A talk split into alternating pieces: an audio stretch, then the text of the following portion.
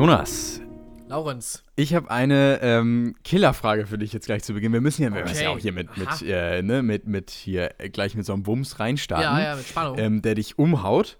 Ähm, Jonas, nenn mir mal bitte, oder kannst du, kannst du, ähm, ich weiß, es ist nicht dein Gebiet, aber, ähm, und ich will dich auch nicht bloßstellen, aber kannst du mir, kannst du mir Lieder von Whitney Houston nennen? Lieder von Whitney Song, Houston. Songtitel. Laurenz. Ach, Ja, ich bitte. weiß, aber ähm, Lieder von Whitney Houston. Irgendwas, was dir einfällt. Oder wenn du, wenn du eine Melodie hast oder irgendwie so ein, oder so ein, irgendwas, was dir zum Kopf, äh, in den Kopf kommt, wenn du den Namen Whitney Houston hörst. Ja, nehmen ja, wir mal ja, den ja. Songtitel raus. Etwas, was mir, was mir in, den, K- in den Kopf kommt, wenn ich, wenn ich Whitney Houston höre. Äh, ein Lied.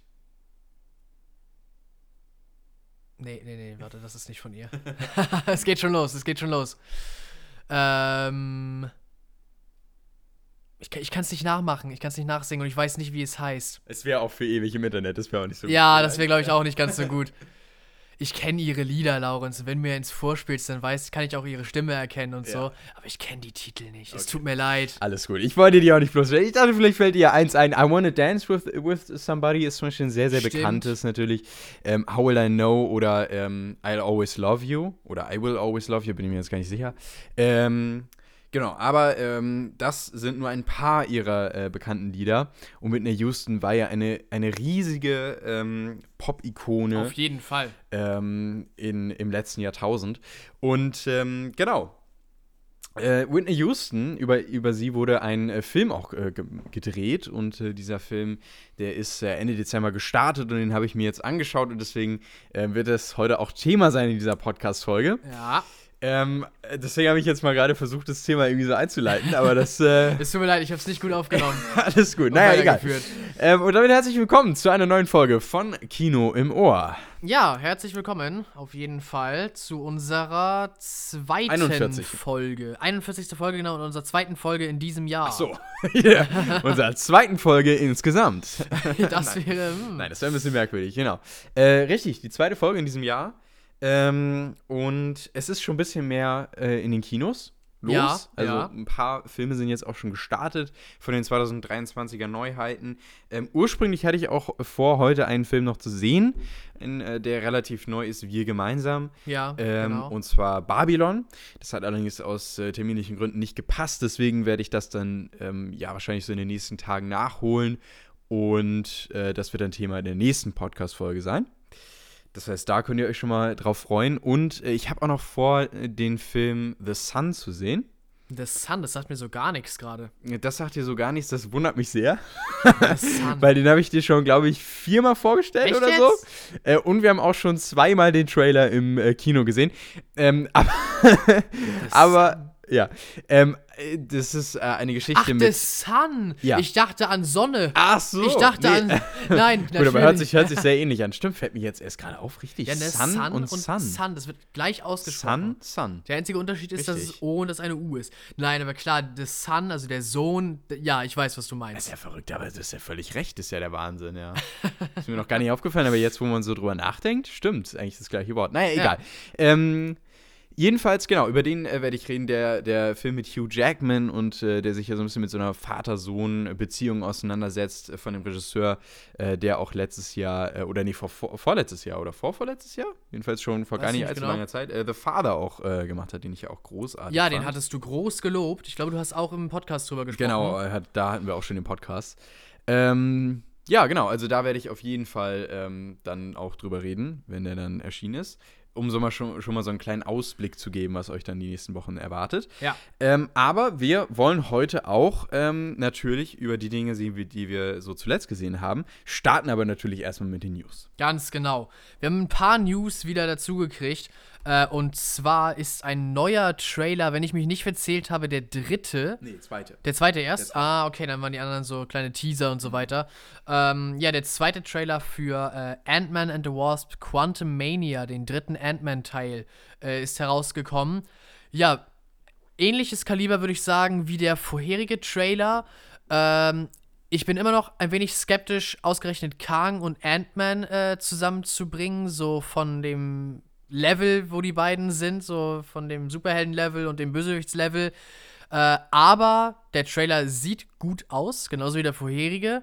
Und langsam wärme ich mich dem Ganzen sozusagen auf. Also doch, langsam bin ich so, das, das sieht doch eigentlich ganz interessant aus. Mein Problem ist tatsächlich, ich habe genau das gleiche Problem wie damals auch schon mit äh, äh, Multiverse of Madness. Ja. Mit Doctor Strange 2. Weil, ähm, und das ist mir vor allen Dingen bei diesem Trailer aufgefallen, ähm, der, der spoilert so viel. Das stimmt. Dieser allerdings. Trailer spoilert einfach alles. Weil, ähm, klar, ne, wir, wir werden in, in die Quantum-Welt gezogen. Ähm, und in dieser Quantum-Welt treffen wir irgendwie auf Kang. Ähm, und, aber der Trailer verrät dann ja auch alles. Der Trailer sagt, dass ähm, Ant-Man mit Kang einen Pakt eingeht ähm, dass Kang ihn aber. Laurens, ähm, Laurens, Laurens, willst du jetzt alles aufzählen? Die Nee, Leute, die es ich mein- nicht gesehen haben. Okay, ja gut, also dann an dieser Stelle eine Spoilerwarnung. Okay, ja, genau. Ähm, Dann kannst du es, glaube ich, machen. Für, für den Trailer habe ich mir, gut, der, der läuft sowieso vor einigen Filmen, wenn man jetzt halt in, ins Kino geht. Also ich finde, das ist halt einfach unverantwortlich, sowas alles schon im Trailer zu zeigen. Ich finde Ja. das auch schade, weil wenn es mir ja auch alles schon genommen. Und ähm, genau, also es ist, jetzt kommen eben die Spoiler.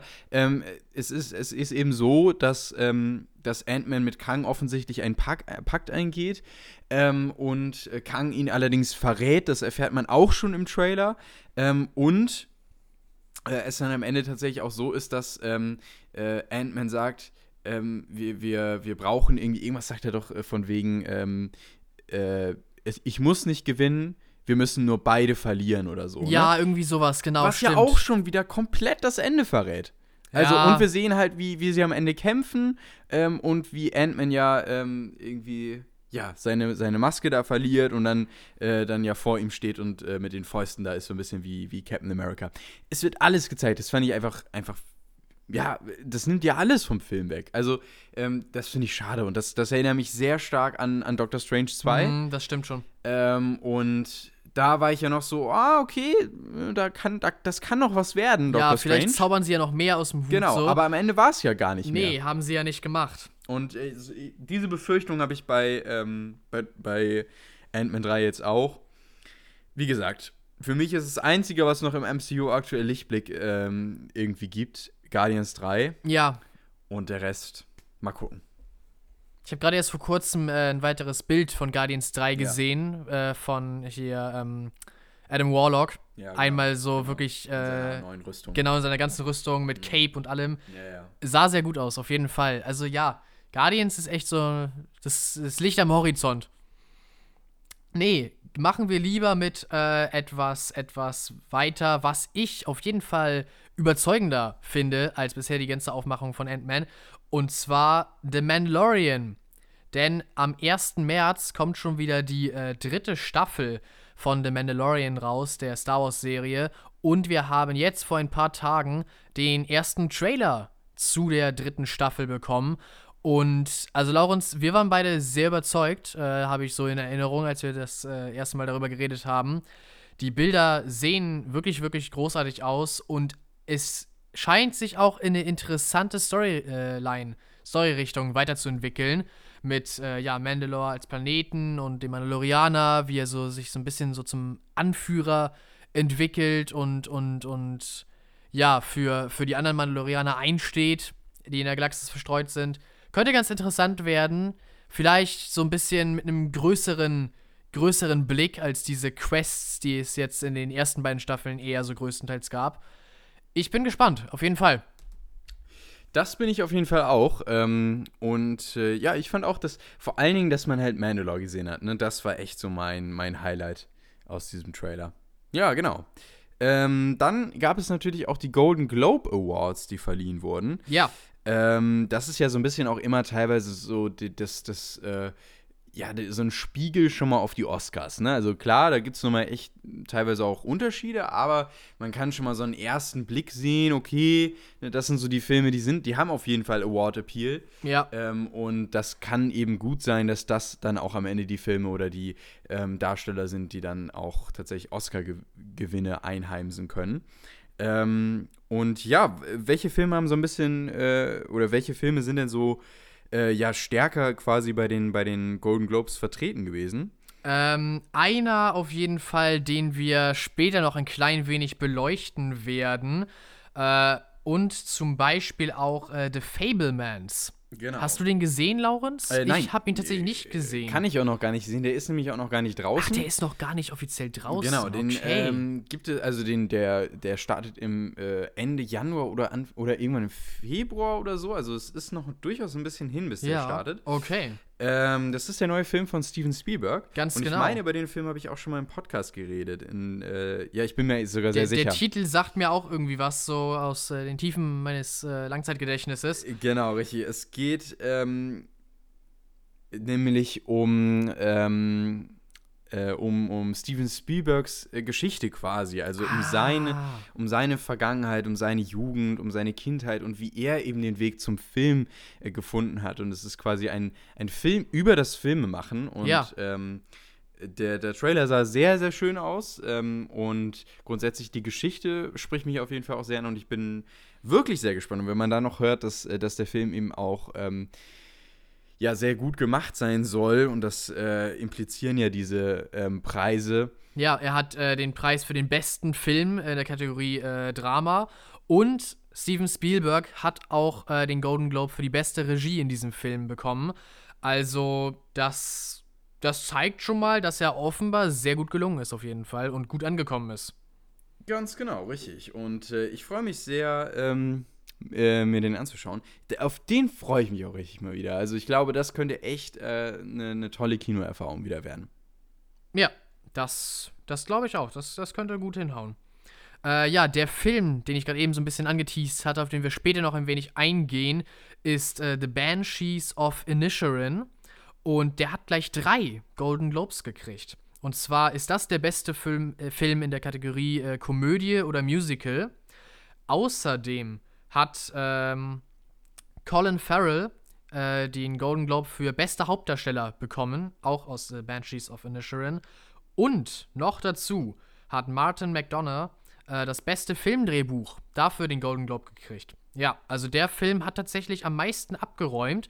Ich bin sehr froh, dass wir den äh, gesehen haben. Ich hätte gar nicht gedacht, dass der, äh, ja, dass der tatsächlich so gut abräumt dabei. Aber ich gönn's ihm auf jeden Fall. Ich habe den Film äh, sehr genossen, aber gehen wir später noch ein bisschen mehr drauf ein. Ich sehe gerade, das ist ja ganz merkwürdig. Äh, die, die Fabelmanns, wie er im Deutschen heißt, ähm, der ist bereits äh, im November in den USA gestartet Aha. ähm, und startet hierzulande allerdings erst im März. Also Im wirklich März erst sogar erst. am 9.3., also was ja auch schon nach den Oscar-Verleihungen liegt. Das ist ja halt, das ist so vier, fünf Monate dazwischen. Ja, ob das tatsächlich, ähm, also ich jedenfalls sagt Google, das, das sei natürlich auch äh, dazu gesagt, es kann natürlich auch sein, dass es nicht stimmt, aber ähm, ja, also vielleicht ändert sich das auch nochmal, das ist natürlich irgendwie ein bisschen merkwürdig. Ähm, aber ja, tatsächlich, am, am 11. November kam The, The Fabelmans äh, in, den, in die US-Kinos und soll im März 2023 in die deutschen Kinos kommen. Ja, okay. Vielleicht Also warten sie Unterschied. die Oscars ab und hoffen, sie kriegen einen Preis und dass sie dann so ein bisschen den, den Hype abfangen können oder so. Ja, trotzdem irgendwie eine merkwürdige Strategie, aber nun gut. Tja. Äh, zwei weitere Preise, die bestimmt noch interessant sind, äh, sind natürlich die für beste Hauptdarstellerin und bester Hauptdarsteller. Bei den Frauen äh, war das Kate Blanchett. Und zwar aus äh, Tar. Ich hoffe, ich spreche den Film richtig aus. Das äh, sagt mir nämlich nicht direkt auf den ersten Blick was. Aber ja, sie ist äh, beste Hauptdarstellerin bei den Golden Globes dieses Jahr. Und äh, der beste Hauptdarsteller ist Austin Butler aus äh, Elvis. Ja, ganz genau. Ja, ansonsten, ach klar, wir haben natürlich auch noch die Nebendarsteller, denn da sind auch ein paar äh, interessante bei. Und zwar haben wir als beste Nebendarstellerin äh, Angela Bass Bassett aus äh, Black Panther Wakanda Forever. Und wir haben als besten Nebendarsteller äh, Ke Hui Kwan aus Everything Everywhere All at Once. Wir haben ja auch beide Filme äh, gesehen und über beide berichtet. Äh, doch, wenn ich mich so zurückerinnere, fand ich, waren deren äh, Performances tatsächlich sehr, sehr gut. Besonders äh, Ke hat mich überzeugt in Everything Everywhere All at Once. Da spielte er den äh, Ehemann, der in der einen äh, Realität ja so, so der absolute Überkrasse war und in der Originalrealität so gar nichts auf die Reihe gekriegt hat. Beide Dimensionen hat er sehr, sehr gut verkörpert, fand ich.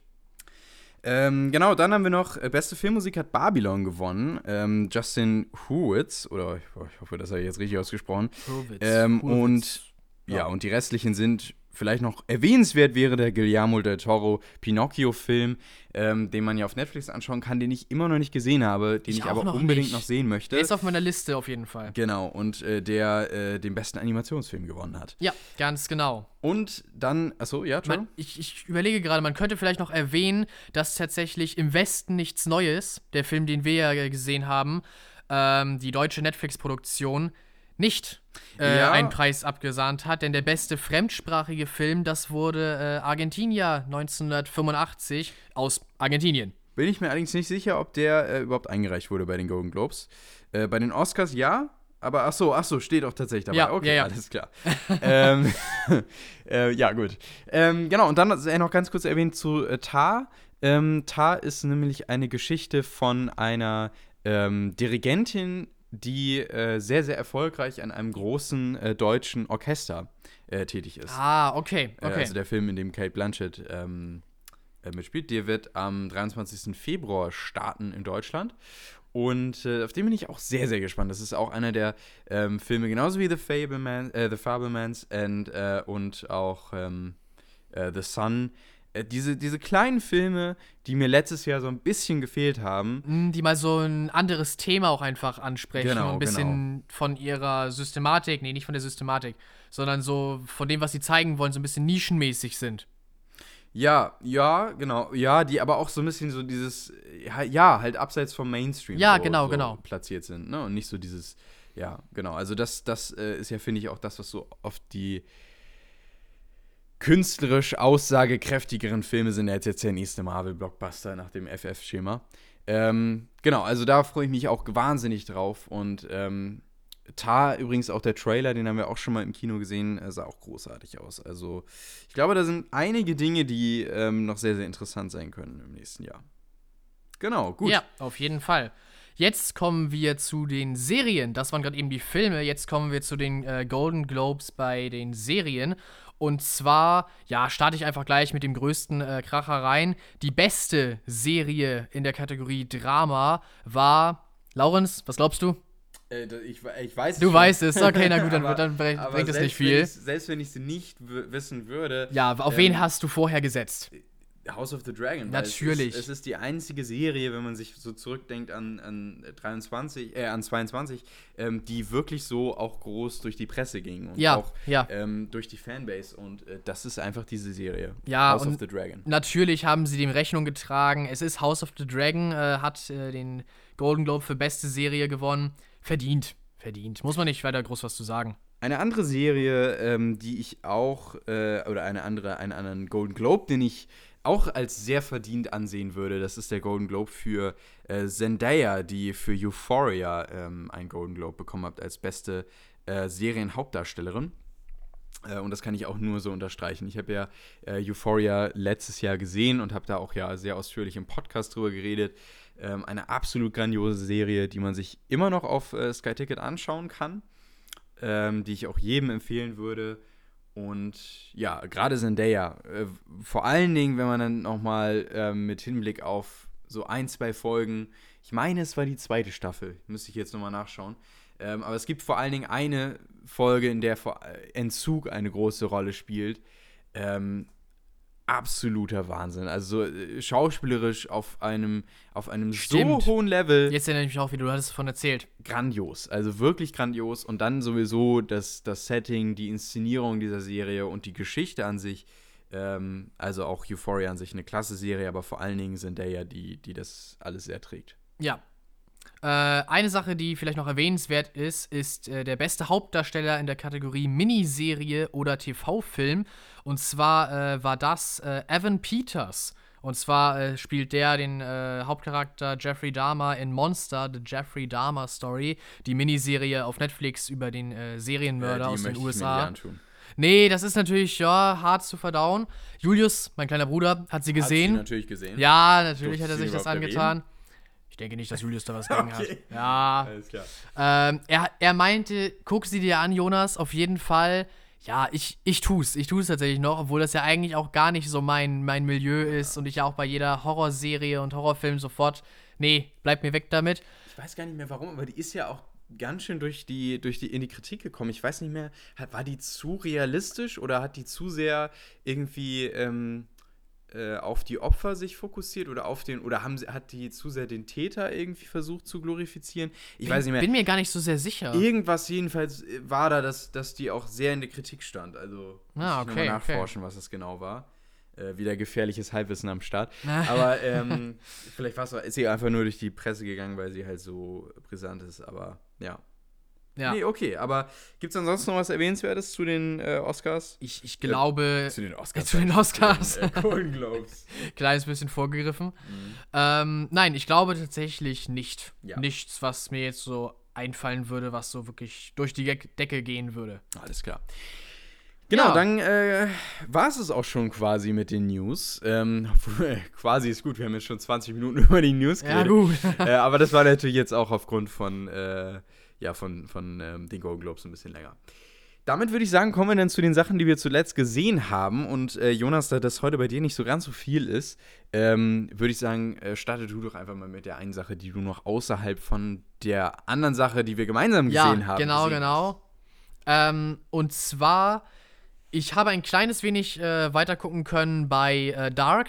Allerdings bin ich noch nicht durch, sonst würde ich euch jetzt äh, die, ja, die gesamte Zusammenfassung der ersten Staffel einmal abliefern. Habe ich noch nicht durchgeschafft, leider.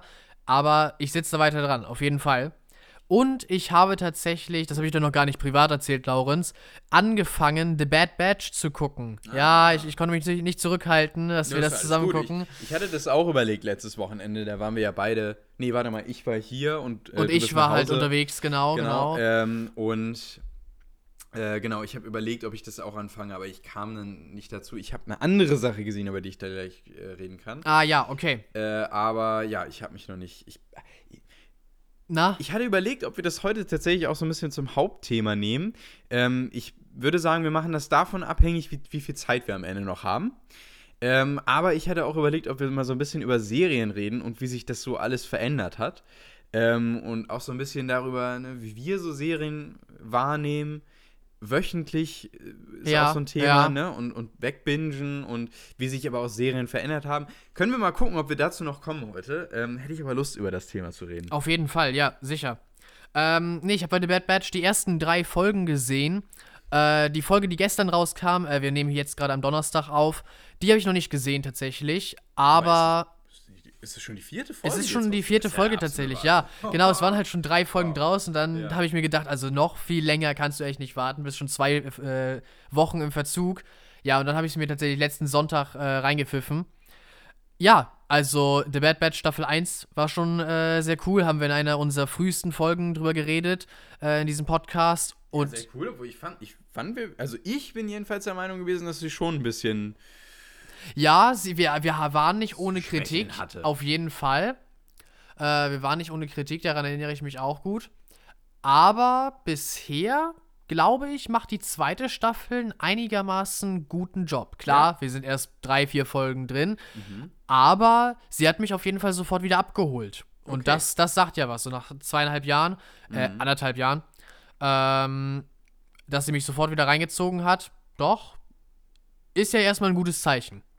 Mal gucken, wie es jetzt weitergeht. Deswegen, ich sag da noch nicht groß was anderes. Oh, Jonas, ich sehe gerade was. Na? Die Orville Staffel 3 ist endlich auf Disney Plus. Endlich, na, endlich. Aber also. nur die erste Folge bisher. Okay, aber ähm, okay, es scheint so zu sein, dass sie tatsächlich jetzt wöchentlich die Folgen rausbringen. ja, das ist doch sehr, sehr schön. Meine Güte. Könnt ihr euch also auch darauf gefasst machen, dass wir nun endlich die Orville äh, Staffel 3 nachliefern können in den nächsten Wochen. Genau. Ja, da freue da freu ich mich wirklich drauf. Da freue ich mich auch gut. tatsächlich sehr drauf, ja. Das finde ich sehr cool.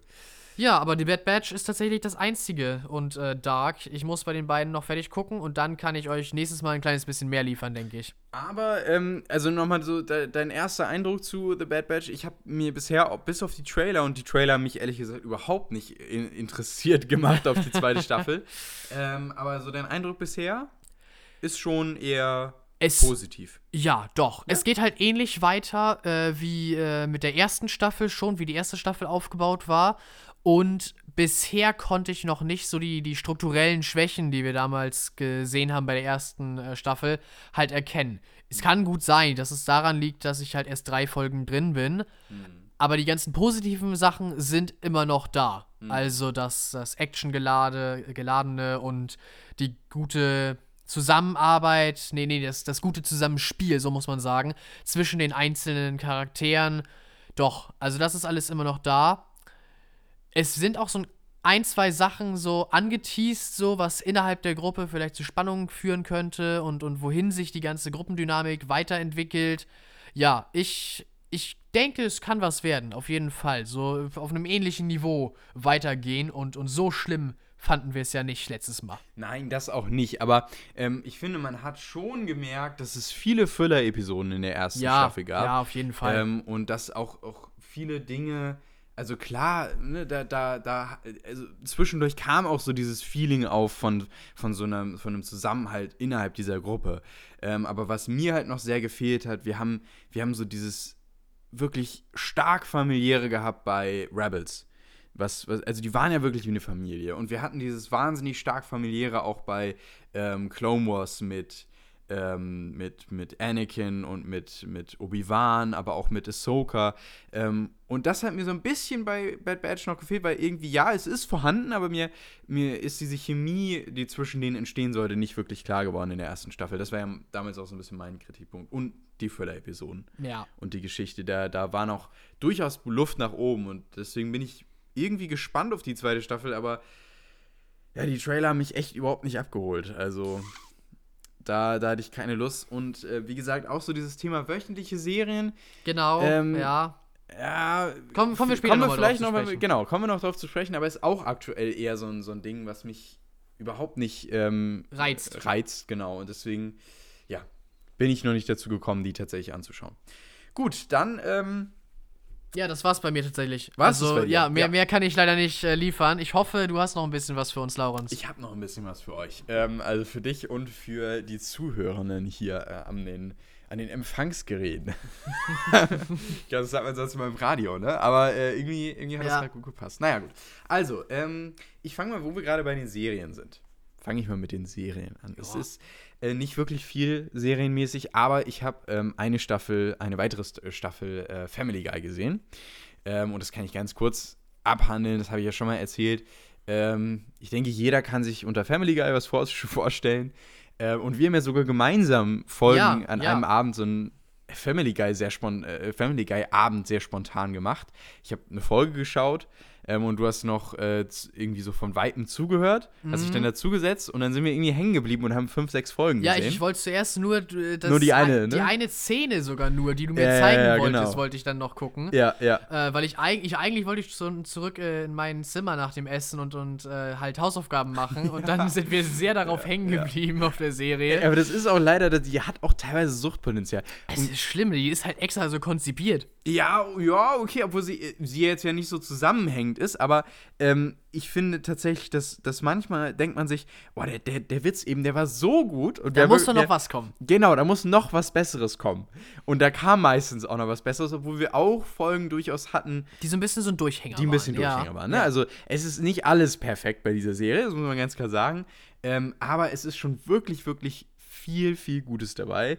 Und mich persönlich ähm, holt es halt völlig ab, weil das ist, trifft es oftmals genau meinen Humor. Ähm, und äh, wir, wir haben auch echt, als ich hier Ja, teilweise doch, doch, doch, doch. wirklich bis zum geht nicht mehr gelacht. Ne? Also Mhm. das ist, also da sind teilweise Szenen dabei, das, das äh, ist wirklich großartig. Ähm, und äh, genau, also das, äh, das nur ganz kurz so im, im Generellen zu Family Guy. Wir haben übrigens äh, Teile von der dritten Staffel ja gesehen. Ja, genau. Ähm, aber was ich gesehen habe, ist nämlich die zweite Staffel. Und die zweite Staffel ähm, fand ich auf jeden Fall deutlich besser als die erste Stimmt, Staffel. du hattest bei der ersten ein paar Sachen aufgezählt, die dann noch am Schwächeln Ja. waren und dass die Serie noch nicht so richtig sich gefunden hat und noch nicht so hundertprozentig wusste, was sie machen wollte. Genau, richtig. Und ähm, man merkt hier bei der zweiten Staffel schon, okay, ne, sie haben eine erste Staffel hinter sich, sie haben gemerkt, okay, das ist ein Ding, was das zieht bei den Leuten, da ist Interesse da, jetzt können wir mal ein paar mehr Dinge auspacken. Ähm, und genau, also da, da merkt man einfach, da, da steckt schon ein bisschen mehr hinter, hinter dieser zweiten Staffel. Viele Momente aus Clips, die ich äh, schon vorher kannte, ähm, kamen tatsächlich auch in dieser zweiten Staffel vor, was natürlich auf jeden Fall für die zweite Staffel spricht, weil Clips sind ja oftmals die Highlights, die rausgeschnitten werden. Ja. Ähm, und übrigens auch aus der dritten Staffel. Ich würde sagen, da ist es noch ein bisschen hochfrequentierter als jetzt bei der zweiten Staffel. Ähm, ob dann die dritte Staffel noch besser ist, das werdet ihr dann wahrscheinlich nächste oder übernächste Folge erfahren. Ähm, aber äh, was ich sagen kann, ich finde die zweite Staffel auf jeden Fall besser. Ich finde es schwierig, da irgendwie zusammenzufassen oder sowas, weil das sind halt einfach einzelne Geschichten. Ähm, aber es ist auch tatsächlich das erste Mal gewesen, dass wir einen äh, über sich über zwei Folgen erstreckenden Handlungsstrang hatten. Ah, okay. Ähm, also, obwohl man die Folgen auch an sich alleine gucken kann, aber ähm, wenn man halt die, die Serie so stringent durchschaut, dann hat man als äh, stringenter Durchzuschauer ähm, ein, äh, ein Bonus quasi, dass man versteht, was dann in dieser Folge ähm, davor passiert ist. Naja.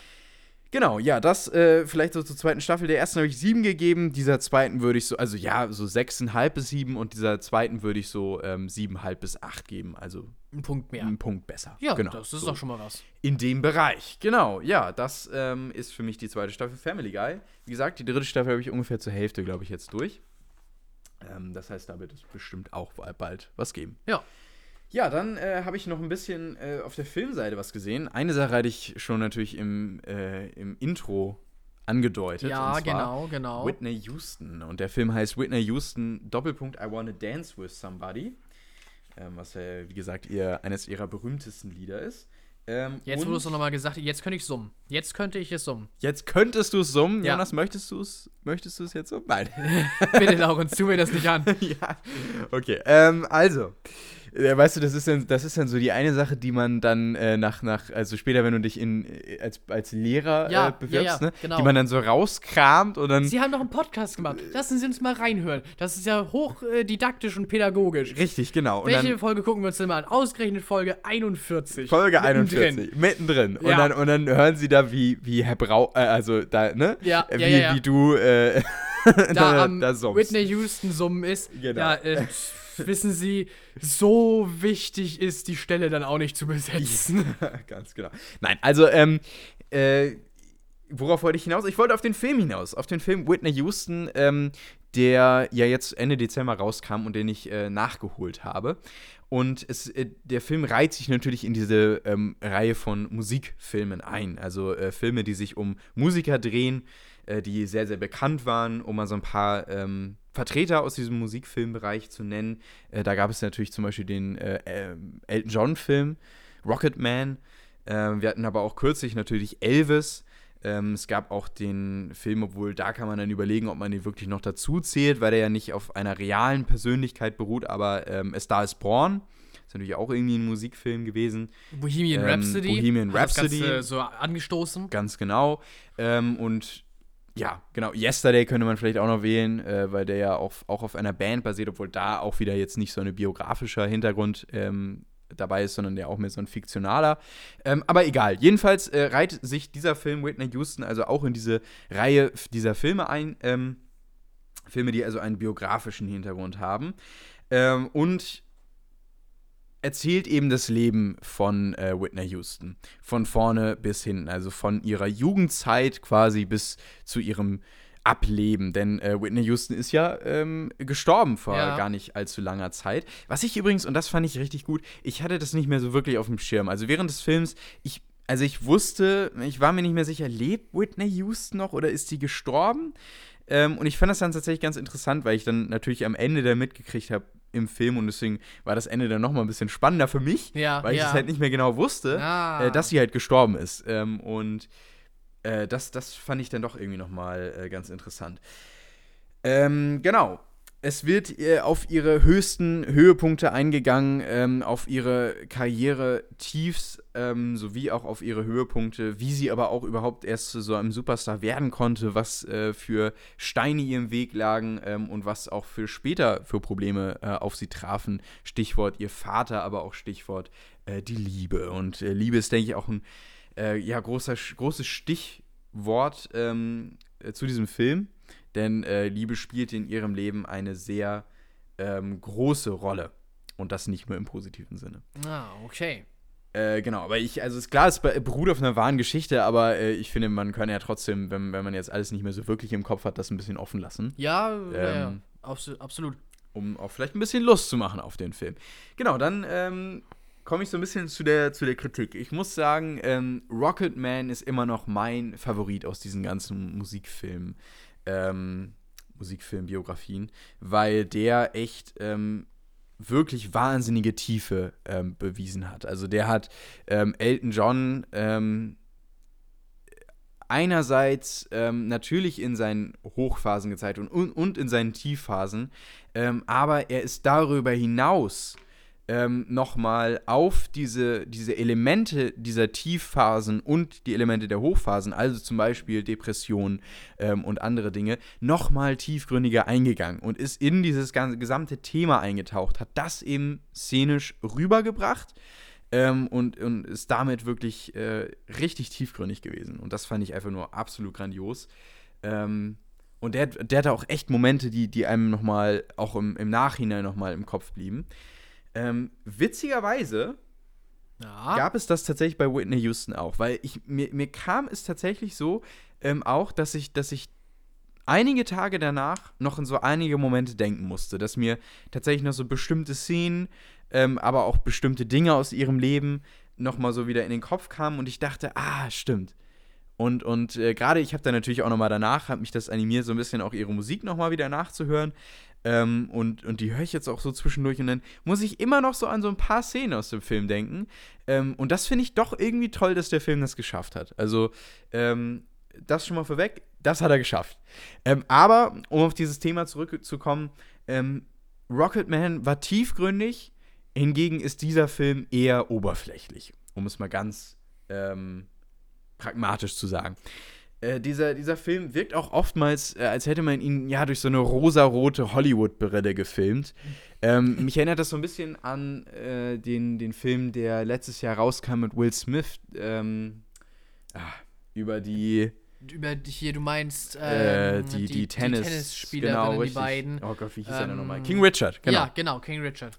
Äh, der hat mich, der war ja auch so, das, der hatte ja auch diesen biografischen Anteil. Ja. Ähm, war aber auch szenisch und filmisch eben genauso umgesetzt. Ich finde, das äh, kann man mit diesem Film sehr gut vergleichen, eben auch so sehr, ähm, äh, sehr darauf fokussiert, so dass sich dieses Amerikanische herauszustellen. Er wird eben sehr durch diese filmische Hollywood-Brille durch, durchgefilmt, versucht aber auch immer wieder diese, diesen realistischen Drama-Biografenbezug äh, zu, zu erschaffen. Ähm, und genau, ich finde, dass das gelingt dem Film auch teilweise. Ähm, aber er ist mir gerade so im Kontrast zu Rocketman halt nicht tiefgründig genug. Viele Themen werden mir zu schnell abgehandelt. Ähm, vor allen Dingen auch gerade ihre Jugend, über die wird quasi nur geflogen. Also wir bekommen nie wirklich ähm, da so eine Tiefe. Und auch der Konflikt mit ihrem Vater, das ist, finde ich, so ein wichtiges Element. Ähm, das kommt mir zum Beispiel viel zu kurz. Und dennoch denke ich am Ende, ich hätte ihn nicht länger gehabt, den Film. Ich finde, er ist sogar einen ganz kleinen Ticken zu lang. Ähm, und somit frage ich mich, gut, was hätte man da irgendwie besser machen können? Ähm, also würdest du sagen, die Zeit wurde vielleicht nicht richtig genutzt? Ja, das, ja, genau. Gab es ähm, denn auch Szenen, die sich vielleicht einfach zu lang gestreckt haben? Genau, das ist nämlich der Punkt. Ähm, die Musikeinlagen haben sich zu sehr gestreckt. Es gab zu viele Musikeinlagen, ähm, beziehungsweise die Musikeinlagen waren einfach zu lang. Und das ist bei einem Film, äh, der sich natürlich um eine Musikerin ja. dreht, ein bisschen schade, ähm, wenn man tatsächlich zu diesem Schluss kommen muss. Ich glaube aber, das ist tatsächlich der Punkt, an dem ich mich so ein bisschen am Ende äh, aufgehangen habe, den, den ich ein bisschen schwierig fand an Whitney Houston. Ähm, grundsätzlich bin ich am Ende dabei, äh, dass mir die Hauptdarstellerin sehr gut gefallen hat. Ich finde, ähm, dass man hier ein, einer Whitney Houston sehr, sehr nahe gekommen ist und dass man grundsätzlich auch ähm, einer einer Darstellung ihrer Figur sehr gerecht wurde, jedenfalls äh, in meinen Augen. Ähm, und ich gucke mal gerade parallel ganz kurz nach. Ja. da ich natürlich super vorbereitet bin. ähm, Naomi Aki äh, spielt Whitney Houston. Also die hat wirklich einen, einen großartigen äh, Job ah, gemacht. Ja. Ähm, oh, ich sehe gerade, stimmt, sie ist auch äh, übrigens auch in äh, Star Wars 9 drin gewesen. Und jetzt äh, interessiert mich gerade, wo, wo, welche Rolle sie da gespielt hat. Äh, ich, ich, hab, ich glaube, sie ist tatsächlich die, die auf dem Pferd reitet. Ja, genau, Jenna. Ah. Richtig, ja. Ja, interessant. Ja, stimmt auch. Richtig. Stimmt. Ja, auch, ja. Äh, genau, also sie, sie, sie macht, finde ich, einen klasse Job. Und ähm, ich finde auch, dass, dass die Musikeinlagen, die gut gelungen sind und die auch nicht zu, zu lang sind, die sind auch wirklich toll inszeniert. Und es gab einige Momente, ähm, ich sage nur wieder Stichwort amerikanischer Patriotismus. Ja, ich glaube, ich Äh, weiß, welche Großartig, absolut genial. Ich habe sie dir schon erzählt, Jonas. Ja. Ähm, aber da, da gehe ich dann auch wieder auf. Und es gab tatsächlich auch einige Musikeinlagen in diesem Film, ähm, die bei mir äh, tatsächlich Gänsehaut ausgelöst haben. Okay. Ähm, weil, die, weil die so toll inszeniert waren, weil da so viel Pathos hinter ist. Ähm, Gerade was dann auch manche Einlagen von, manche Gesangseinlagen auch von ihr anging. Äh, das, das war grandios, da, da kriege ich einfach Gänsehaut. Und wenn dann, äh, die, ich meine, die Lieder kennt jeder, ne? Wenn, wenn sie dann äh, I, always, I will always love you oder so, wie auch immer der Bums heißt, äh, der, der, der, der das Lied heißt, ähm, äh, wenn, sie, wenn sie das halt singt und, und dann halt diese, diese grandiose Stimmung aufgebaut wird, dann, äh, ja, dann geht man damit, dann kriegt man da auch, ähm, ja. Ja. I will always love you, genau. Äh, dann, dann geht man da auch einfach mit. Und äh, die, die amerikanische Patriotismus-Szene, die zwei Minuten, die gönne ich mir jetzt noch kurz. Die muss ich jetzt einmal kurz ausformulieren. Ähm, und zwar ist es so, sie singt ähm, beim Super Bowl. Ne, das ist ja auch immer so ein riesen Event. Das, steht ja auch dieses Jahr Nonplusultra. wieder an. Ja, Ähm, bei dem ja auch die großen Trailer gezeigt werden. Es wird bei uns wieder auch ein großes Thema sein im Podcast genau. äh, neue große Trailer kommen. Aber ähm, auch damals war das natü- natürlich schon ein großes Ding. Und ähm, das Besondere war immer, wer die Nationalhymne singt, beziehungsweise wer da auftritt. Ähm, und Whitney Houston sollte eben auftreten und die Nationalhymne singen. Und ähm, sie, also natürlich wahnsinnig aufgeregt. Und dann wird es so inszeniert, die Flieger starten. Ne? Das ist das Erste, was man sieht Ja. Die Jets starten und man denkt sich, okay, was ist das, ne? Man, man denkt erst, man ist so in so einem Top Gun-mäßigen äh, Film auf einmal gelandet. Ähm, die Triebwerke hinten werden angefeuert, ne? Oh, Man, ja, man fährt ja. mit der Kamera über die Triebwerke, dann wieder zurück auf Whitney Houston, die, die reinläuft ins Stadion. Ähm, dann fängt sie an zu singen und das ist natürlich allein schon großartig, wenn sie die äh, amerikanische Nationalhymne singt. Ähm, ihre Eltern schauen natürlich zu, ihre Freunde, alle sitzen vorm Fernseher. Ähm, überall sieht man amerikanische Flaggen und dann wird natürlich auch zwischendurch wieder ins Publikum geschaltet. Alle sind in Rot, Weiß und Blau gekleidet, Natürlich, haben natürlich. alles Mögliche in Rot, Weiß und Blau. Überall sind deren Flaggen und dann beginnt sie hoch zu singen, die amerikanische Nationalhymne, das ganze Stadion singt mit.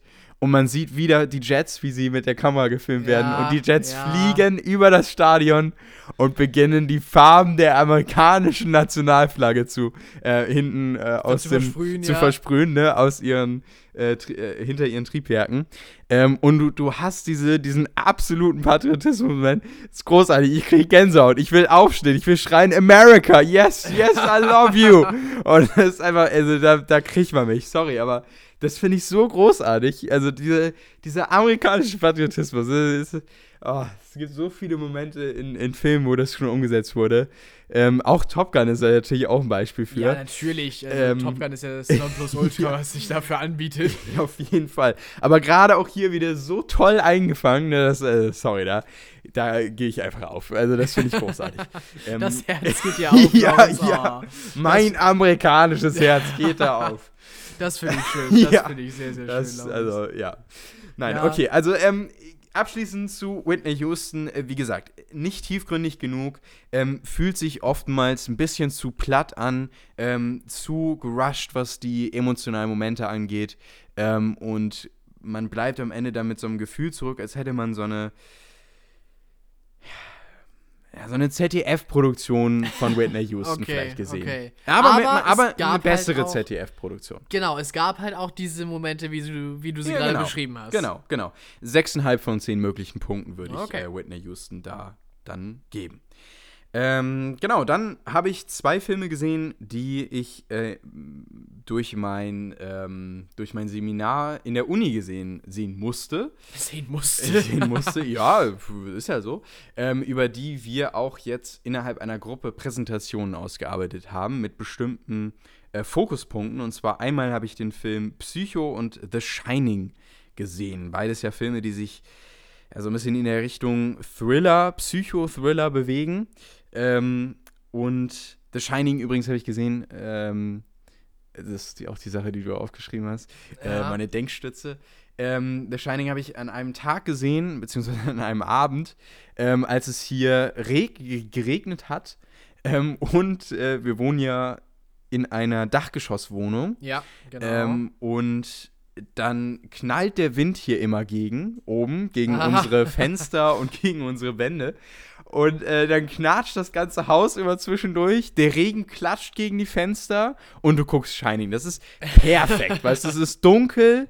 Du guckst raus, guckst hier vorne in, in, unseren, in unseren Flur Ja. und denkst die ganze Zeit, gleich kommt der Axtmörder. Ja, gleich gleich, kommt er, gleich, gleich gleich kommt steht er da und dann ist zu Ende.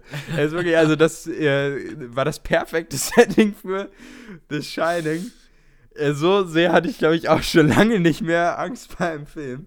Nein, aber äh, also es war schon, war schon eine gute Atmosphäre für den Film. das Na denn, so das ist doch gut. Ähm, genau. Psycho ist dahingegen äh, deut deutlich milder, was, äh, was der, den Thriller-Charakter angeht. Okay. Ähm, ich würde sagen, ich gehe mal ein bisschen erstmal auf äh, Psycho ein. Psycho ist ein Film von Alfred Hitchcock. Ähm, der ist von 1960, wenn ich das jetzt äh, richtig in Erinnerung habe. Ähm, und beschäftigt sich mit der Geschichte rund um eine Frau, äh, die ähm, oder, oder eine Liebesgeschichte zwischen einer Frau und einem Mann.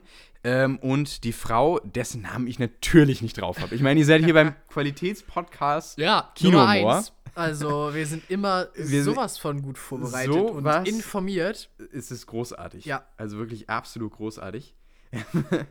äh, und zwar haben wir natürlich in der Hauptrolle, und jetzt zeige ich Google das natürlich wieder nicht an. Großartig. also wirklich, es kann doch nicht besser werden. Wir haben, äh, ja natürlich, Marion Crane äh, in der Hauptrolle. Äh, äh, also äh, die, die ähm, Janet Leigh. Leigh? Ja? Janet Leigh, die Marion Crane spielt. So, genau, richtig. Und Marion Crane ähm, ist also quasi ähm, äh, die Hauptcharakterin in diesem Film.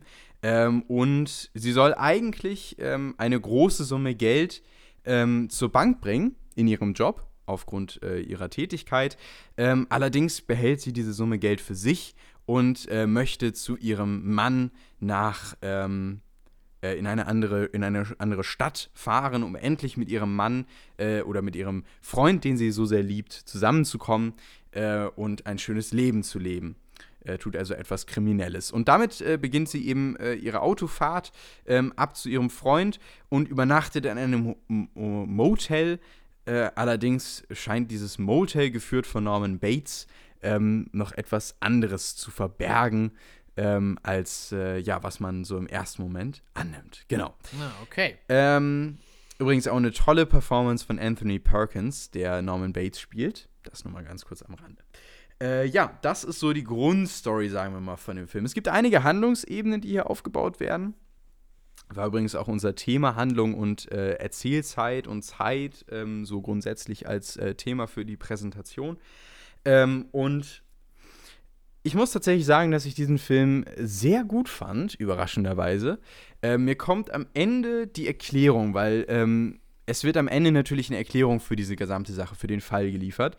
Die kam mir irgendwie ein bisschen zu plump rüber, weil dir wirklich von vorne bis hinten dann die Sache erklärt wird, was dann passiert ist und was man aber auch schon vorher natürlich erfahren hat. Ja. Nur da wird es einem dann nochmal für dumm und dämlich offengelegt. Und das fand ich dann irgendwie völlig unnötig nochmal am Ende. Aber ist das nicht tatsächlich, ähm, du kennst dich bestimmt da mehr aus als ich, ist das nicht so ein bisschen typisch für diese Filme aus den 50ern und äh, 60ern? Habe ich jedenfalls das Gefühl, als wäre es da einigermaßen typisch für Krimis und für äh, Thriller und all solche Sachen, dass am Ende echt nochmal klipp und klar gesagt wird, das und das ist passiert, so Ja. dass, ja. Ja, also das ist es. Ja, das ist korrekt. Es ist sehr, ähm, äh, sehr hochfrequentiert äh, in dieser Zeit eingesetzt worden. Ähm, und das sagte auch unser Dozent tatsächlich nochmal. Also Ah, da hast du okay. genau recht. Genau, es ist, es ist eben besonders für diese Zeit. Und es würde man auch heute nicht mehr so machen. In Klammern, für mich jedenfalls, weil ähm, das gibt es auch heutzutage noch. Ja, Das kennen wir ganz häufig. Ich finde eher, dass es ähm, eine gute Inszenierung von einer eher plumpen Inszenierung äh, unterscheidet, ob man diese Technik anwendet oder nicht.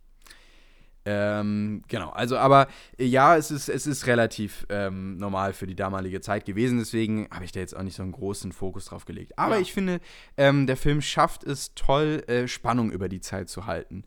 Ähm, er schafft es, diesen Thriller, diesem Thriller-Gedanken äh, gut gerecht zu werden ähm, und auch diese Geschichte rund um Norman Bates irgendwie, finde ich, klasse aufzubauen. Ähm, Spannung, wie gesagt, zu halten und auch ähm, gute Plot-Twists ähm, zu zeigen, die mich tatsächlich überrascht haben. Und äh, eben auch grundsätzlich schauspielerisch habe ich wenig auszusetzen. Das fand ich auch tatsächlich für einen 1960er-Film sehr überraschend gut. Ähm, und grundsätzlich also ein Film, äh, der mich, äh, der mich tatsächlich überrascht hat und den ich wirklich unterhaltsam gut äh, geschrieben fand und eben auch gut gespielt und der natürlich auch auf inszenatorischer Ebene, was jetzt nicht der Fokus unserer Präsentation war, deswegen habe ich da jetzt auch nicht so äh, sehr drauf geachtet, ähm, aber auch da schon äh, wirklich interessante, ähm, ja, Schritte gegangen hat, äh, gegangen ist äh, zu dieser Zeit, für diese Zeit. Genau, ähm, das würde ich dann auch erstmal so ein bisschen äh, dabei belassen. Das ist also äh, Psycho. Ich habe ihm 9 von 10 Punkten gegeben. Ich finde ihn, ich Was fand ja ihn, wie wirklich gesagt, gut ist. Ich fand ihn Ja. wirklich gut. Also, ähm, der, das war, das ist einer der Klassiker, die tatsächlich mal äh, auch mir gefallen haben. Wo ich muss sagen, äh, alle Filme, die ich auch auf, äh, in, diesem, ähm, in diesem Seminar gesehen habe, fand ich bisher richtig gut. Na denn. Ähm, also ich habe ja auch ähm, vor gar nicht allzu langer Zeit im Podcast äh, Citizen Kane besprochen, den ich auch äh, wirklich fantastisch fand, von 1940. Ähm, und jetzt auch äh, Psycho fand ich großartig. Und auch den nächsten Film fand ich großartig, nämlich The Shining. The Shining ist äh, von Stanley Kubrick ähm, inszeniert und ähm, ist einer der großen äh, Horror- bzw. Schrägstrich äh, Psychothriller-Filme äh, mit wahnsinnig bekannten Szenen, wie zum Beispiel natürlich den Mädchen, die ähm, Hand in Hand äh, in Blau gekleidet im Gang stehen. genau, ja. Ähm, oder aber natürlich auch der Szene, wo man äh, den Hauptcharakter ähm, mit einem Grinsen durch eine zerbarste Tür, durch eine zerbarste weiße Tür grinsen sieht. Ja. ist auch eine ja, der bekannten genau, Szenen. Genau. Ähm, aber worum geht es? Es geht um eine Familie, die, beziehungsweise um einen Mann, der auf ein Hotel aufpassen soll über die Winterzeit, in der das Hotel nicht benutzbar ist für Gäste. Ähm, und da muss es natürlich aber trotzdem jemanden geben, der das Hotel pflegt, beziehungsweise aufpasst, ähm, schaut, dass natürlich alles läuft in diesem Hotel, ähm, auch wenn keine Gäste da sind. Das heißt, ähm, quasi so ein bisschen wie so ein Housekeeper für ein Hotel. Ähm, und dieser Mann nimmt aber seine gesamte Familie, also seine Frau und seinen Sohn, mit, ähm, um eben die Zeit mit ihnen dort zu verbringen. Und dieser Mann ist eigentlich Schriftsteller, muss aber diesen Job annehmen, weil er als Schriftsteller irgendwie nicht so wirklich Fuß fassen kann, beziehungsweise auch keine Ideen hat ähm, und nicht so wirklich vorankommt. Aber er hat sich zum Ziel gesetzt, eben, eben jetzt in dieser Isolation ähm, sein Buch fertigzustellen. Wir bekommen aber gleich schon direkt zum Anfang des Films äh, eine Vorgeschichte erzählt von diesem Hotel, denn es gab bereits einen anderen Housekeeper im letzten Jahr, also Hotelkeeper, ähm, der auf das Hotel aufgepasst hat, allerdings aufgrund dieser Isolation verrückt geworden ist ähm, und seine Familie umgebracht hat und zum Schluss sich selbst. Okay. Und ähm, deswegen warnt der äh, Hotelbesitzer nochmal den Mann davor, ähm, dass eben diese Isolation nicht zu unterschätzen sei ähm, und dass eben ja diese gesamte Sache äh, auch negativ ausgehen könnte und dass es einfach witzig, äh, nein, nicht witzig, wichtig zu wissen äh, sei, äh, dass eben dieser Vorfall sich vor einem Jahr ereignet hat. Ja. Ah, es ist wirklich nur ein Jahr her. Ja, genau, Und richtig. gleich im nächsten schickt er halt wieder eine Familie dahin. naja, ich meine, äh, ja. Also was willst du denn machen? Also du, Gewagt. Naja, alleine willst du da auch keinen Das den ganzen, wieder, den ganzen ja. Winter haben und Ja. du musst da jemanden haben. Ja, Also, ich- ich was will er sonst machen? Ist, Ja, ja, also, stimmt ja. Stimmt wohl. Ähm, genau, richtig. Und äh, The Shining setzt eben da an, dass diese Familie dann diese Zeit dort verbringt. Und natürlich kann man sich das schon denken. Es ist ein Psychothriller. Ähm, das verläuft natürlich nicht alles so ganz so großig, wie man das so zu Beginn gedacht hat. Äh, Stanley Kubrick ist ja bekannt für ähm, ja, sehr einzigartige Inszenierung. Ähm, ich muss zugeben, ich habe natürlich, klar, ich habe ähm, äh, mal Clockwork äh, Orange, also Uhrwerk Orange gesehen, ähm, aber das ist auch schon ein bisschen her. Ähm, und ich bin, warte, das hast, jetzt hast du nicht, aber. Ja, ne? Oh du Gott, machst mich Jonas. jetzt schon die ganze Zeit so. halt oh, Ah. Jonas! Tut mir leid. Was tust du hier? Ja, Ah. was tust du? Du hast angefangen, über den Film zu reden. Na, jetzt, jetzt zum Glück sind wir auf, auf hier Band. Das heißt, es wird alles aufgenommen für die Nachwelt. Ja, ja, ja, genau. Ganz kurz für, für die Erklärung. Jonas äh, guckt gerade hier, während ich über äh, The Shining rede, die ganze Zeit einmal so immer so, So panisch nach so hinten, nach na- hinten äh, so. nach hinten zu, zur Tür. Ja, weißt du, Oh, was ich- mich auch so. Nein, erzähl es bitte nicht, Jonas. Erzähl es bitte nicht. Nein. Hör auf, hör auf, hör auf, Jonas. Ich kann sonst nicht schlafen. ist bitte nicht. Nein, stopp, stopp, Jonas, stopp. Wir reden jetzt über Stanley Kubrick. Okay, na gut. Also, ähm, 2001, Odyssee im Weltraum ist natürlich einer seiner bekanntesten Ja, und ähm, natürlich. äh, großen Filme. Den habe ich natürlich auch gesehen. Ist auch wirklich ein toller Film. Äh, wahnsinnig toller Film. Uhrwerk Orange ist auch ein, einer seiner großen Filme, mit dem konnte ich persönlich nicht viel anfangen, als ich ihn damals gesehen habe.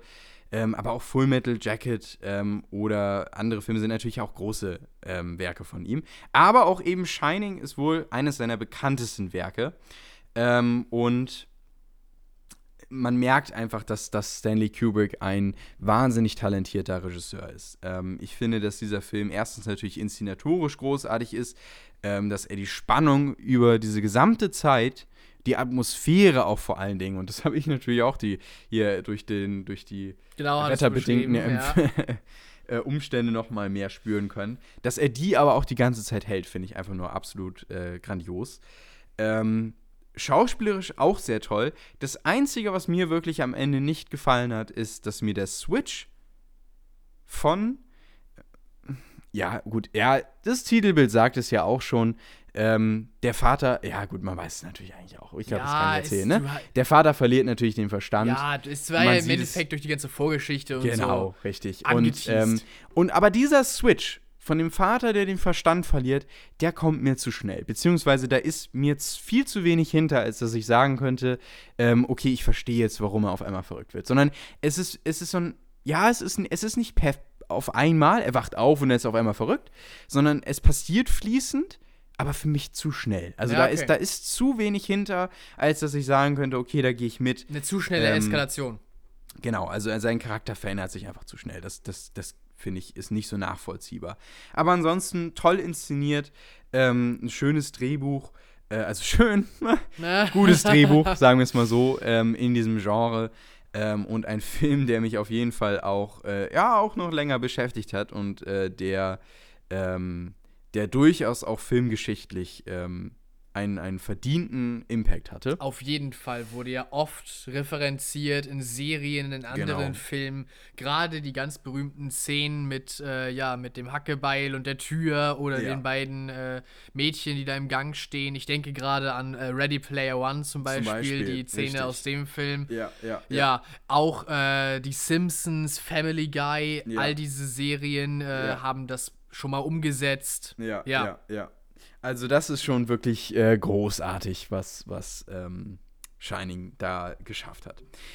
Ähm, dem habe ich auch 9 von 10 Punkten gegeben, genauso wie Psycho. Für mich ist es halt ähnlich wie bei Psycho, so diese eine Sache, die mich am Ende gestört hat. Mhm. Ähm, und die ist es dann am Ende gewesen, die dann auch diesen einen Punkt gekostet hat. Genau. Das sind die Filme gewesen und die Sachen, die ich gesehen habe, außerhalb von der einen Sache, auf die wir jetzt noch eingehen. Ja, genau, jetzt kann ich auch wieder aktiv mitreden. Genau, und zwar den einen Kinofilm, den wir gesehen haben, The Banshees of Inisherin. Ja, ganz genau. Wie äh, am Anfang gesagt, hat äh, zwei, jetzt lass mich nicht lügen, ich habe am Anfang von zwei Golden Globes geredet, ne, die der äh, gekriegt hat. Ja, ganz genau. Zwei Golden Globes hat der äh, Film bekommen, also auf jeden Fall gut dabei. Und ich denke, das können wir so unterschreiben, nicht wahr, Laurens? Also, äh, der Film ist wirklich gut. Er hat mir sehr, sehr gut gefallen. Äh, ich sehe in deiner Punktzahl, ich gehe da noch nicht drauf ein, äh, dass der dir auch gefallen hat. Aber, ja, worum geht's eigentlich bei Banshees of Inisherin? Ähm, es geht um zwei gute Freunde. Zwei gute Freunde auf einer kleinen Insel, äh, Inisherin, vor der irischen Küste. Und diese beiden zerstreiten sich. Sie sind plötzlich keine besten Freunde mehr. Und der Film dreht sich darum, warum ist es so? Was können wir tun, damit es nicht mehr so ist? Und wo führt diese ganze Dynamik am Ende hin? Wie, wie steht es denn am Ende um sie und kommen sie, ja, kriegen sie das wieder hin zwischen sich oder, oder halt eben doch nicht? Und wird es nicht vielleicht sogar schlimmer am Ende? Was, wenn es das ist? Ja. Genau, ja, das, äh, das kann man so zusammenfassend sagen zu Banshees of Inisherim. Ähm, und äh, ja, genau. Ich, ähm, jetzt habe ich den Faden verloren. Ich glaube, das hatte ich auch noch nie. Ähm, äh, Jonas, wie hat er dir gefallen? Machen wir so mal weiter. okay. right wenn, wenn man selbst nicht, ja genau, ja, wenn man selbst nicht weiter weiß, fragt ihn einer. Zurück ins Studio. ähm, Und damit zurück. ja, oh, das ist ja genial. Ja. Das ist ja genial. Das, ist genau, das könnte auch eine Family Guy Szene sein. Ja, ne, genau. Ja. Hm. Ähm, Zurück zu dir. ähm, jetzt habe ich den Faden verloren. Zurück ins Studio. okay, egal. Ja, Jonas. Mm, er hat, er hat mir wirklich gut gefallen, auf jeden Fall. Äh, es ist ein sehr interessant inszenierter Film. Äh, er ist ja tatsächlich in der Kategorie Komödie, äh, hat er ja gewonnen. Und er ist auf jeden Fall eine Komödie. Er hat mich auch stellenweise wirklich zum Lachen gebracht, weil es so eine absurde Situation ist. Also, ähm, jetzt habe ich, hab ich die Charakternamen vergessen, tatsächlich auf den äh, ersten Moment. Gucke ich kurz nach. Aber äh, wie diese Freundschaft plötzlich ja einfach so beendet wird, so ganz abrupt äh, von, von der einen Seite aus, ist ja schon mal vollkommen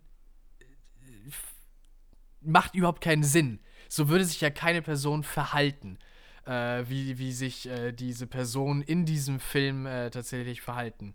Ach je. Äh, Irländische Namen. Nein, nein, nein. Also äh, wir haben als, äh, als, Haupt, als Hauptprotagonisten Patrick und Colm. Ja, stimmt. Lassen wir die Nachnamen einfach weg. Dann schaffen wir es. Ja, genau, richtig. Obwohl die kamen, wurden auch einige Male im, im Film. Ja, genau, stimmt auch. Ich ähm, glaube tatsächlich, er heißt einfach Patrick Sullivan. Das wird im Irischen ja, genau, tatsächlich richtig, so geschrieben. Genau, richtig. Ja, ja, ja, ja, ja. ja. Ähm, genau, das sind die beiden. Und die werden gespielt von Colin Farrell und Brandon Gleason. Ja. Und Brandon Gleason kennt man natürlich. Natürlich kennt man auch Brandon Gleason. Als, ähm, nämlich als äh, aus den Harry Potter-Filmen, als, wie heißt er denn noch gleich? Als wen kennst Mensch. du ihn? Ich bin mir gerade auch nicht hundertprozentig sicher. Äh, oh, wie heißt er denn jetzt? Ist mir erst auf seinen Namen entfallen. Vierter oh Teil ähm, der da, ähm, Och Mensch, wie heißt er denn? Ach so, oh, wir sind auch dämlich. Er ist natürlich L Moody. Mad Moody. Ja, mir ist sein Name nicht eingefallen. Ja, genau, natürlich. Mad Moody ist er, genau. Ja. Richtig. Also da natürlich auch sehr, sehr äh, bekannt. Aber genau, richtig. Das äh, sind die beiden Stars quasi äh, in diesem Film. Brandon Gleason und Colin Farrell spielen auch wirklich absolut grandios. Also ich finde gerade Colin Farrell ja. ähm, ist, ist äh, großartig, aber auch Brandon Gleason absolut grandios. Und ich finde tatsächlich auch äh, Carrie Condon ja. ist ja. ziemlich gut dabei. Ja. Sie spielt äh, Padraics äh, Schwester und hat auch eine wichtige Rolle in dem Film und das macht sie wirklich, wirklich gut. Auch Barry Keoghan, der ja nur so eine Nebenrolle spielt, äh, den Dominic, den ähm, ah, ja, genau. Inseltrottel. Genau. Auch großartig. Absolut genial. Die, ähm, die vier sind ja auch so der Kern des Films. Genau. Und die, die funktionieren super gut zusammen, die vier. Auf jeden Fall. Ja. Ähm, vor allen Dingen aber auch die Chemie, beziehungsweise die nicht vorhandene Chemie. ja, aber, das ist ähm, gut ausgedrückt. Ja, aber ähm, äh, gleichzeitig aber auch diese Dynamik halt, wie du schon sagtest, zwischen den beiden Hauptcharakteren ist großartig. Ähm, und auch tatsächlich die Geschichte, die, die man sich so stellt. Wo kommt es denn immer, äh, oder wo entwickelt sich das hier am Ende eigentlich noch hin? Ähm, was ja doch immer recht offen bleibt und was, was man auch nicht unbedingt vorherahnen kann. Ja, auf jeden Fall. Also ähm, ich, das ist spannend. Ich konnte den ganzen Film über nicht einschätzen, werden sie am Ende so vollkommen neben der Spur sein und, und sich gegenseitig hassen oder so? Äh, oder werden sie tatsächlich ihre Freundschaft wieder kitten mhm. und, und äh, ja, wieder wieder zusammenleben ist das falsche Wort, aber halt äh, wieder miteinander auskommen und, und gute Freunde sein. Ja. ja. ja. Das äh, konnte ich schlecht einschätzen. Mal ja. schwank es in, die in die eine Richtung, mal in die andere. Das hat tatsächlich bei einem Film, der insgesamt eigentlich einigermaßen ruhig war, so eine Spannung auch hochgehalten. Der Ja, Film genau, war genau. auf, also Ja. ich war angespannt, viele Ja, Zeiten des. Films über, weil das einen echt so in der Schwebe gehalten hat, weil man nicht einschätzen konnte. In dem einen Moment ist der eine auf den anderen zugegangen, dann aber wieder gar nicht und dann kam aber der andere wieder an. Ja. Ja, Und ähm, was vielleicht auch noch ganz interessant ist, es wird immer zwischendurch erwähnt, auf dem irischen Festland ähm, gibt es immer wieder Bürgerkriege, beziehungsweise Ja, also es ist ein Konflikte, Bürgerkrieg. Ein, Bürger, ein Bürgerkrieg. Ähm, das wird immer mal wieder erwähnt, ähm, aber es ist halt auch wirklich, es bleibt halt wirklich nur bei diesen Erwähnungen, sondern ähm, der Film fokussiert sich halt wirklich auf diese beiden Figuren. Ja. Und das, ähm, das andere, was auf dem Festland passiert, das ist mehr nur Nebensache. Das ist so ein kleines bisschen Rahmenhandlung, weil es äh, ja die meiste Zeit des Films so ein bisschen im Hintergrund bleibt und zum Schluss so ein paar Sachen einführt, die für einige Charaktere wichtig werden. Äh, und es lässt einen natürlich äh, den, den Film zeitlich einordnen in Ja. die ähm, in die frühen 20er Jahre, also die ja, die, die äh, Irländer haben 1922 äh, ihre, ihre Unabhängigkeit von Großbritannien erreicht. Das sind die Befreiungskriege, ne? Äh, ja, der, der Befreiungskrieg Der von, äh, Befreiungskrieg, der, ja. der Freiheitskrieg Ja, von, von ja. Irland. Ich weiß nicht genau, ich glaube, so nennen sie das. Ja, Aber genau. jedenfalls so frühe 20er, so von Ende Ja, des genau. Ersten Weltkriegs bis zu 1922. Mhm. Also ja, so um die Jahrzehntenwende hat das, äh, findet der Film auch statt. Ja. Genau, abschließend äh, kann man dann, würde ich sagen, äh, dazu noch sagen, dass ähm, äh, die Inszenierung, aber auch die Cinematografie und das vor allen Dingen ähm, großartig ist bei diesem Film. Denn wir haben wirklich fantastische Aufnahmen von Irland hier auch Ja, ähm, in ja. diesem Film. Und ähm, wir lernen natürlich auch so ein bisschen dieses tagtägliche Leben auf dieser kleinen Insel ähm, kennen und Die ja wirklich bekommen- sehr verschlafen die sehr ist. verschlafen also, ist, genau. Aber das gibt dem Ganzen einsam. auch so ein bisschen so seinen ganz eigenen Charme. Und deswegen Ja. funktioniert es auch überhaupt, weil jeder jeden kennt und ja. Und Ja. die, diese beiden Hauptcharaktere halt auch so ihr ganzes Umfeld so in Mhm. ihren Konflikt mit reinziehen, weil jeder mit ihnen auch äh, zu tun hat und nicht so richtig weiß, wie man damit umgehen soll. Mm, Genau, richtig, ja. Also, ähm, doch, ich fand ihn tatsächlich äh, wirklich sehr, sehr gut. Ja, Ähm, für mich ist er am Ende vielleicht ein Ticken zu lang und ja, auch so ein bisschen so manchmal hat mir ja, so dieser ich kann das schlecht zusammenfassen, so dieser dieses dieser Pathos so ein bisschen so gefehlt. Also, ja, ich weiß nicht, wie ich das so richtig zusammenfassen soll, aber ich weiß nicht, ob dir das ähnlich ging, aber irgendwie ähm, auch nicht die Brisanz, aber der hatte so manchmal so ein paar Stellen, wo der so ein bisschen so hinschweppte. Aber es Ja. ist wirklich, es ist so Es ist schwierig ganz zu beschreiben. Meckern auf hohem Niveau und es ist wirklich schwer zu beschreiben, aber weil es ähm, ist nicht so, als hätte sich der Film gezogen oder wäre Nein, langweilig gewesen nein. oder so. überhaupt nicht. Aber weiß ich nicht. Vielleicht hat er einen. Vielleicht war es am Ende so eine kleine Dosis zu viel Einsamkeit auf dieser winzigen Insel, dass er einen Ja. so ein kleines bisschen Das kann sein. resigniert vielleicht. Resigniert ist das falsche Wort, dann wäre ich ja unzufrieden mit dem Film. Mhm. Ah, es ist schwer zu beschreiben. Aber so ein bisschen, man, äh, der Film lässt, ihn, lässt einen so ein bisschen, ja, merkwürdig zurück. Also, Ja. obwohl, er, obwohl er Er ist. ist, er ist Also, wirklich, wirklich toll, aber man ist doch so ein Ja. bisschen so. Ach, Mensch. Um Schade das, mal drum. so, um das mal so ein bisschen in, in Worte zu fassen, ich, ähm, oder in Punkte zu fassen, ich gebe ihm 9 von 10 Punkten. Ja, ich, ich habe tatsächlich gar nicht äh, eine Punktzahl aufgeschrieben, aber ich glaube, ich bin auch so bei äh, 8,5 bis 9 Punkten. Also Ja. sehr, sehr nah bei dir. Und äh, ich fand ihn. Ich fand ihn wirklich klasse. Und ähm, übrigens auch noch mal ganz kurz, äh, auch noch mal so eine kleine Anekdote. Äh, wir haben den Film ja im, in einem relativ kleinen Kino gesehen. Ja, Was ja. fast so ein bisschen wie so ein Heimkino wirkt, wenn man da reinkommt. Weil die Leinwand ein bisschen kleiner ist, also wirklich nicht Wirklich groß. klein eigentlich für Kinoverhältnisse. Und wir haben halt so Lautsprecher, die so im Raum verteilt sind, die halt so einen Surround-Sound erl äh, erlauben. Äh, und es ist halt wirklich ein kleiner Saal. Und ähm, ich finde aber, das Ganze hat das auch immer begünstigt. Und immer wenn ich aus diesem Kino rausgehe, aus diesem kleinen, äh, denke ich mir, das hat irgendwie immer was. Ja, ne? Ich mag das richtig gerne, weil ähm, Filme sind ja auch ein Fenster in eine andere Welt. Und durch diesen kleinen, durch dieses kleine Leinwand, äh, äh, durch diese kleine Leinwand vorne, wirkt es auch wirklich wie so ein Fenster Als hätten wir so reingeguckt. in ja. eine andere Welt. Und dann passend dazu halt diese wirklich schönen äh, cinematografischen Bilder von Irland, äh, fand ich großartig. Ich glaube, es passt auch einfach gut zu dieser Art von Äh, Film. genau, das meine ich bisschen, halt, genau. Bisschen ruhiger, Ja, ja, ja, genau, äh, nicht so, ein- nicht so ein äh, CGI-Fest, sondern so genau. ganz gewöhnliche, aber wirklich schöne Bilder. Ja. Weißt du, weil wir sind ja auch, wir gehen ja auch ganz in die andere Richtung und sind auch da vollkommen begeistert. Haben wir ja äh, genügend bei Avatar drüber IMAX, geredet, genau, über richtig. das. IMAX-Erlebnis. Ja. Aber ja, es geht in beide Richtungen. Also ich gehe da auch immer wieder äh, gerne in den äh, Kinosaal tatsächlich rein, den du jetzt gerade beschrieben hast. Genau, richtig. Ja. Das nur noch mal ganz kurz am Rande. Ähm, und damit würde ich sagen, sind wir durch mit Ja, den Dingen, wir die wir zuletzt gesehen haben.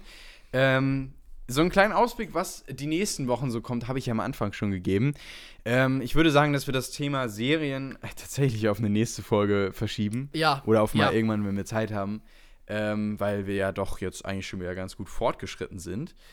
Ähm, aber es ist ein interessantes Thema Auf jeden Fall gibt es genügend drüber sich zu unterhalten, ja. Und das äh, merke ich auch jetzt gerade wieder. The Orville erscheint offensichtlich zwar jetzt wöchentlich wieder auf Disney Plus, aber es ist trotzdem wieder echt so eine Sache. Ich bin langsam kein Fan mehr. Jetzt komme ich doch irgendwie auf das Thema. Aber ich mein, das nur so als letztes, äh, als letzter Satz vielleicht. Ähm, ich bin einfach kein Fan mehr langsam von diesen wöchentlichen Serien. Und warum das so ist, erfahrt Das ihr nächstes erfahrt ihr dann Mal. irgendwie nächstes Mal. Genau. Genau. Richtig. Sehr gut. so halten wir nämlich auch die Leute am Ball. Ja.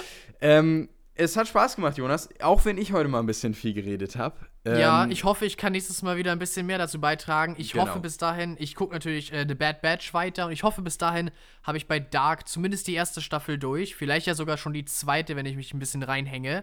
Ja, Äh, du wirst ja auch Babylon wahrscheinlich sehen. Babylon gucke ich natürlich auch mit dir, sicher. Genau, also da wird auch noch ein bisschen was zusammenkommen. Und vielleicht auch noch ein, zwei Filme einfach mal so nebenbei. Genau, richtig. Ja, dann ähm, vielen Dank fürs Zuhören. Wir sehen uns dann in zwei Wochen wieder. Bis dahin, habt eine schöne Zeit und bis dann. Ciao, ciao. Tschüss.